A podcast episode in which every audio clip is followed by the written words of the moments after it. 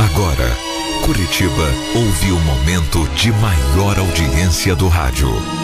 Caiobá FM apresenta Quando eu estou aqui, História da Minha Vida. eu vivo esse momento lindo.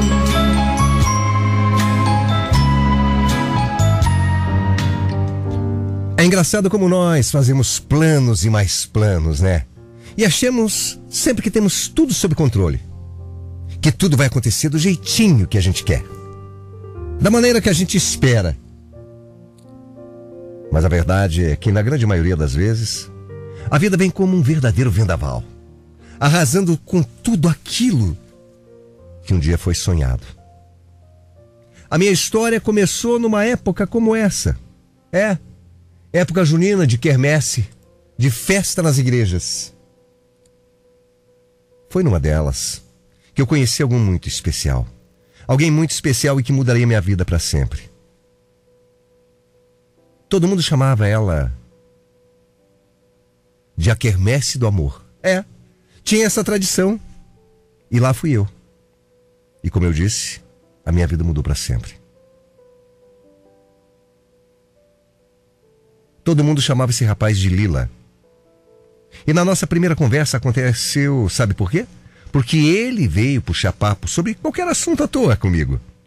Durante esse primeiro encontro, a gente criou uma conexão muito rápida, muito profunda.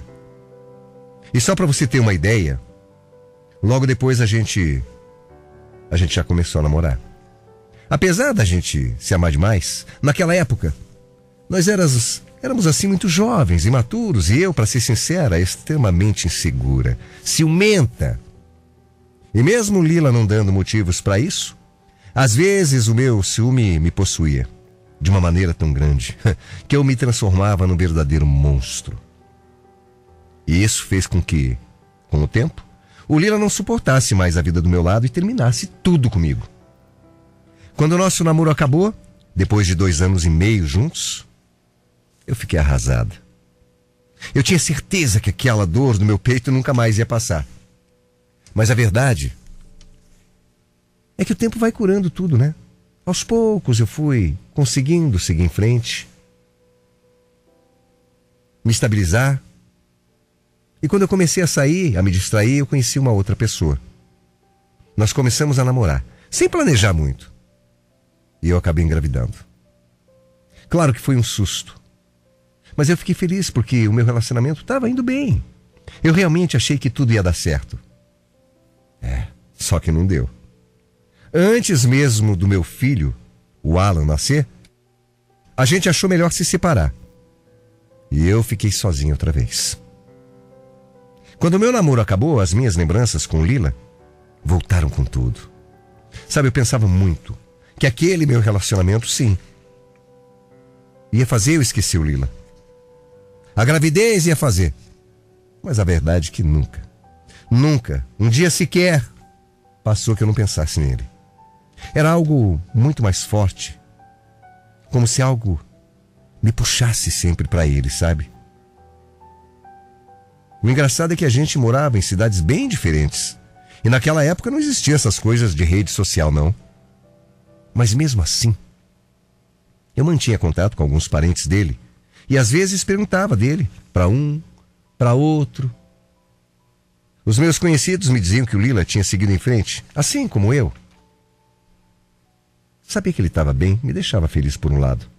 Só que saber que ele tinha outra pessoa, outro alguém, também me deixava numa tristeza, uma saudade enorme, num arrependimento, sabe? O mais curioso é que eu sabia, no meu coração eu sabia, que se fosse pra gente ficar juntos de novo, alguma coisa nessa vida ia acabar juntando a gente.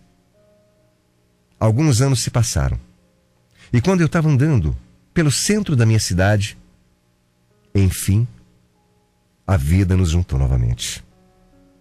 Quando eu vi o Lila andando pela rua depois de tantos anos, eu fiquei em êxtase. Eu fiquei surpresa, feliz. Bom, ao mesmo tempo que eu estava feliz, eu também fiquei meio nervosa, né? As minhas pernas começaram a tremer. Meu Deus!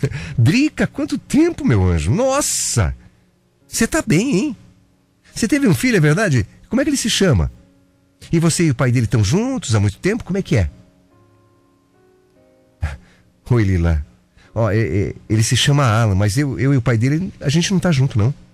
Não deu certo, sabe? Hoje sou só eu e meu filho mesmo. Mas, mas e você? Me conta, como é que tá as coisas? Ah, ó, Drica, eu tive um lance aqui, outro ali, mas eu tô sozinho também, sabe? É, é até estranho falar, mas a verdade é que eu acho que eu nunca me conectei com alguém com a mesma conexão que a gente tinha, sabe? Nossa, Lila. Que bom saber isso, porque eu sinto a mesma coisa, sabe? Depois do nosso relacionamento, eu. Eu nunca mais consegui ser feliz com ninguém. Eu nunca deixei de pensar em você. Nem um dia da minha vida, essa é a verdade. E se eu te falar que eu também me senti assim, Hendrika? Eu sei que pode parecer loucura, né? Mas eu vou te propor uma coisa. E se você não quiser, tudo bem. Mas eu acredito em destino, sabe? E eu acho que o destino fez a gente se encontrar de novo hoje aqui. E deve ter algum motivo, sei lá. Ó, você toparia sair comigo depois de todos esses anos aí? A Lila nem foi tanto, foram só três. Mas. Topo. Topo sim. Eu aceitei na hora. Até porque, mesmo depois desses anos, sem a gente se ver, eu sentia que era isso certo a fazer, sabe? E o nosso. O nosso segundo primeiro encontro é, foi incrível. O Lila me fez sentir a mulher mais especial do mundo. E depois daquele dia, a gente voltou a namorar. Um tempo depois, bem mais tranquilos, maduros, a gente viu que dava para dar um passo a mais. E nós fomos morar juntos. Nós dois estávamos completamente apaixonados, dispostos a construir uma vida juntos. Tanto que algum tempo depois, eu engravidei de um filho dele. E quando Lila soube, meu Deus, eu nunca vi o meu marido tão feliz na vida. Quando ele soube que era uma menina, então, nossa, precisa ver a alegria dele. Foi demais. Ele, ele gritava, ele pulava, ele, ele esperneava, ele berrava. Sabe, foi tão emocionante. E na hora, ali juntos, nós já decidimos. O nome da nossa filha seria Júlia. E durante os nove meses de gravidez, ah, nós vivemos um sonho. Fizemos mil planos para essa menina. Foi uma fase tão boa, uma fase de muito amor. Tudo parecia um conto de fadas. No último capítulo da novela, onde tudo é perfeito, onde tudo se encaixa, onde tudo acontece, a vida me deu um golpe. Porque a vida não é uma novela. E infelizmente não é. Quando chegou o dia da nossa filha nascer, eu fui diagnosticado com pré-eclâmpsia. E quando veio esse diagnóstico, era tarde demais. O problema já era grande demais. A situação irreversível. A minha filhinha tão amada, a minha filhinha tão desejada, a minha Júlia, já nasceu sem vida. E eu ainda tive que ficar em coma por 15 dias induzido, correndo risco de vida. Só quando eu acordei, depois de duas semanas, é que eu soube tudo o que tinha acontecido. E eu não tenho nem palavras para descrever aqui como eu fiquei. O meu mundo acabou ali. Era o fim. Era praticamente o fim da minha vida. Mas tinha uma pessoa que estava muito pior que eu. Tinha uma pessoa que estava muito pior que eu. O meu marido. O Lila. Ô, Drica. Ô, Drica, meu Deus, Drica, a gente tinha planejado tudo, Drica. A nossa menininha. E agora? Agora tudo acabou. Tudo virou pó, eu, eu não consigo acreditar. Como é que isso foi acontecer, meu Deus? Por quê? Por que com a gente? Não faz sentido, Drica. Você se cuidou tão direitinho, meu amor. Ô, Lila, claro, eu me cuidei. Você estava você tava do meu lado, você viu como a gente se cuidou. Não tinha como a gente saber, meu amor. Ah, Sei lá, eu, eu tô achando tudo muito estranho. Sabe, eu. Eu acho que você tinha que ter se cuidado mais. Sei lá, talvez. Será que não foi alguma coisa que você fez? Ô Lila, você tá insinuando que ela morreu por minha causa? Você tá querendo dizer que eu matei a nossa filha, Lila? Eu não tô acreditando nisso. Você percebeu que eu fiquei em coma 15 dias, Lila? Claro, claro que eu percebi, Pomba. Eu tive que lidar sozinho com a morte da Júlia. Fui eu que enterrei ela. Mas agora você tá aqui, ó. Você tá aqui e ela não tá. Alguma coisa deu errado, alguma coisa aconteceu. Senão, senão ela estaria aqui com a gente agora. Alguma coisa aconteceu. Olha, eu não podia acreditar no que estava falando, sabe? Não podia acreditar no que eu estava ouvindo. Era tão cruel que eu não conseguia nem me defender. O Lila realmente estava me culpando por algo que eu estava totalmente sem controle. Sabe, como se eu tivesse culpa. Eu tinha feito tudo o que eu podia fazer. Ele viu. Ele estava comigo.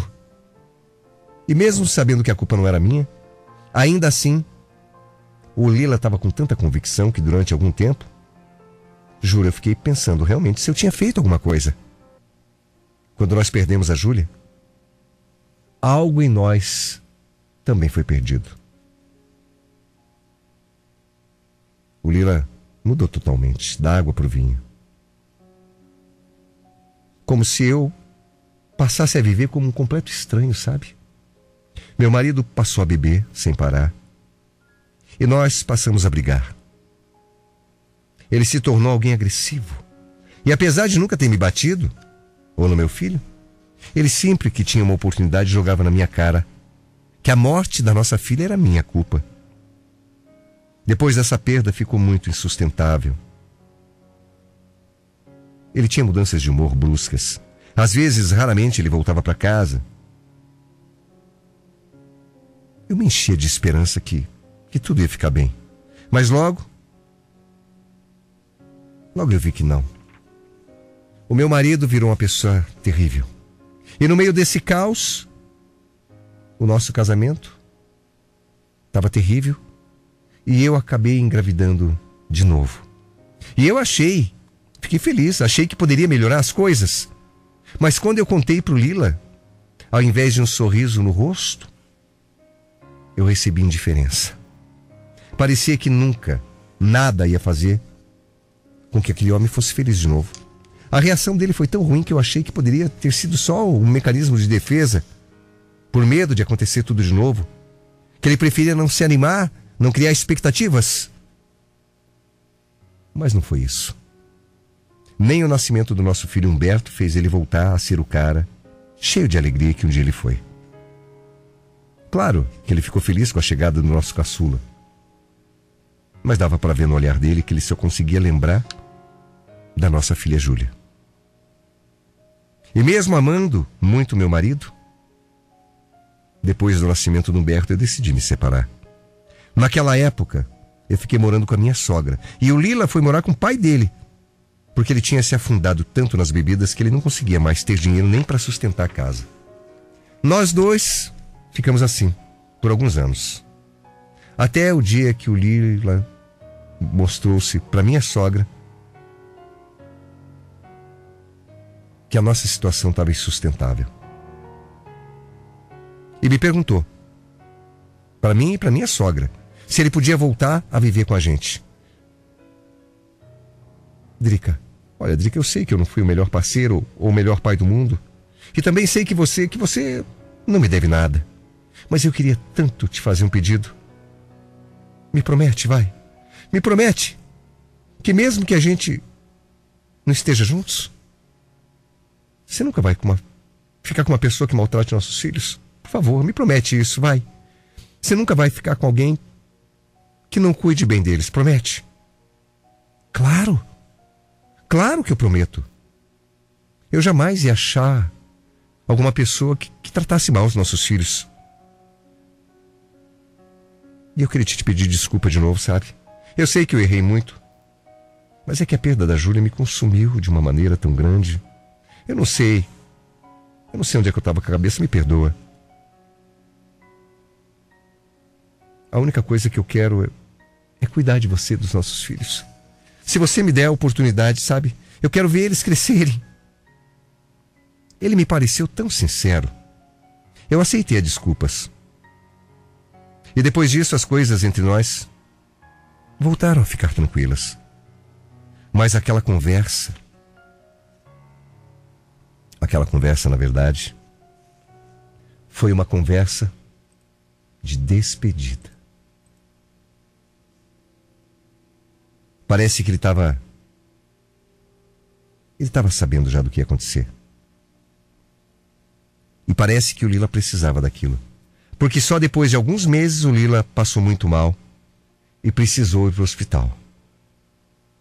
E lá os médicos falaram que ele tinha cirrose. E que a situação dele era tão grave que provavelmente ele não sobreviveria. Era muito sério. Em duas semanas, só depois de duas semanas no hospital, o Lila acabou falecendo. Eu fiquei arrasada. Fiquei completamente revoltada com a vida. Ele não merecia, não merecia mesmo. Sabe, ele tinha se afundado na bebida por um motivo tão, tão triste. A perda da nossa filha. Ele não merecia acabar assim, sabe? Mas a vida, a vida sempre vem e nos surpreende, né? E dessa vez a vida me surpreendeu.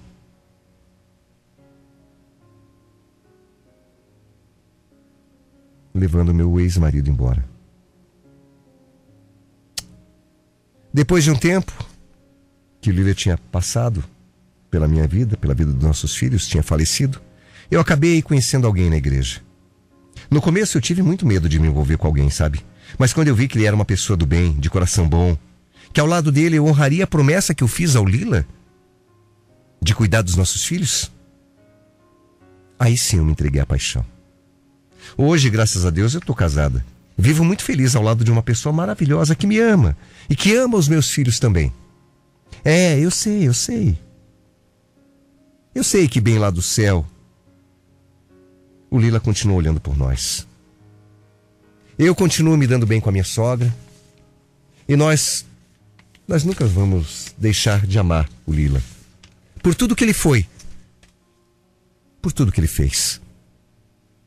E eu queria escrever essa carta para dizer para ele que, Lila, eu não sei. Eu não sei como aconteceu, mas eu entendo os motivos. Você se revoltou porque perdeu uma filha. Mas eu te perdoo por tudo que aconteceu. E quero dizer que, assim como eu te prometi, hoje eu encontrei alguém que cuida de mim, dos nossos filhos inclusive cuida da tua mãe. Alguém muito especial. Eu passo aqui só para te agradecer, Lila, por tudo que você foi na minha vida. Knew the signs wasn't right. I was stupid for a while. Swept away